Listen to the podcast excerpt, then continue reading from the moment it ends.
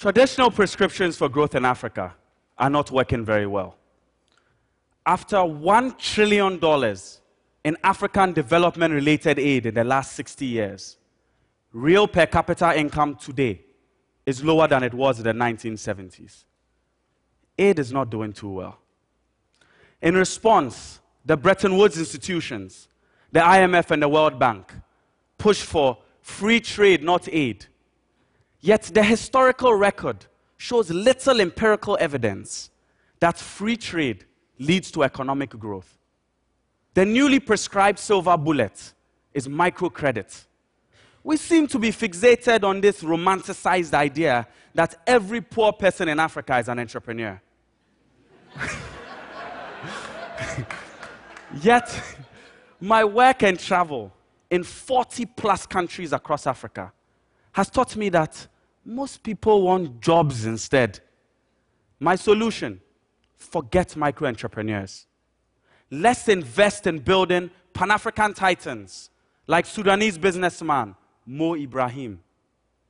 Mo took a contrarian bet on Africa when he founded Celtel International in 98 and built it into a mobile cellular provider with 24 million subscribers across 14 African countries by 2004.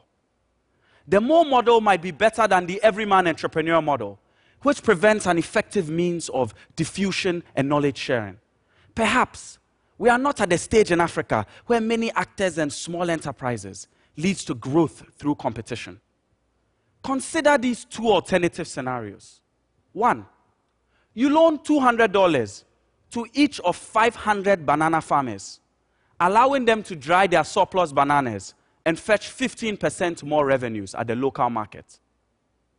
Or two, you give $100,000 to one savvy entrepreneur and help her set up a factory that yields 40% additional income to all 500 banana farmers and creates 50 additional jobs we invested in the second scenario and backed 26 year old Kenyan entrepreneur Eric Muthomi to set up an agro processing factory called Stawi to produce gluten free banana based flour and baby food.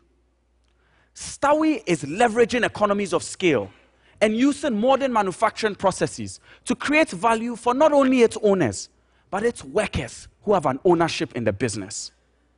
Our dream is to take an Eric Muthomi and try to help him become a Mo Ibrahim, which requires scale, financing, local and global partnerships, and extraordinary perseverance.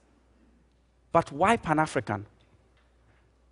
The scramble for Africa during the Berlin Conference of 1884, where, quite frankly, we Africans were not exactly consulted.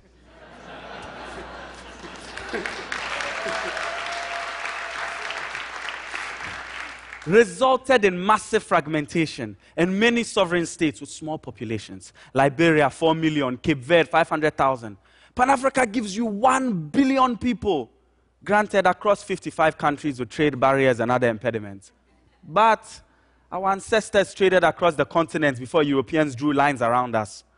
The Pan African opportunities outweigh the challenges. And that's why we're expanding Stawi's markets from just Kenya to Algeria, Nigeria, Ghana, and anywhere else that will buy our food. We hope to help solve food security, empower farmers, create jobs, develop the local economy, and we hope to become rich in the process. While it's not the sexiest approach, and maybe it doesn't achieve the same feel good as giving a woman $100 to buy a goat on kiva.org, perhaps supporting fewer, higher impact entrepreneurs to build massive businesses at scale, Pan Africa, can help change this the political freedom for which our forebears fought is meaningless without economic freedom. We hope to aid this fight for economic freedom by building world class businesses, creating indigenous wealth, providing jobs that we so desperately need, and hopefully helping achieve this. Africa shall rise. Thank you.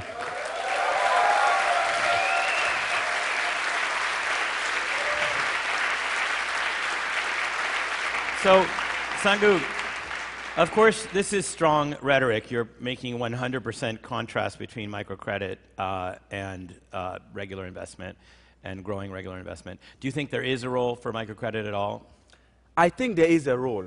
Microcredit has been a great innovative way to expand financial access to the bottom of the pyramid. But for the problems we face in Africa, when we were looking at the Marshall Plan to revitalize water in Europe, it was not full of donations of sheep. We need more than just microcredit. We need more than just give $200. We need to build big businesses and we need jobs. Very good. Thank you so much. Mm -hmm.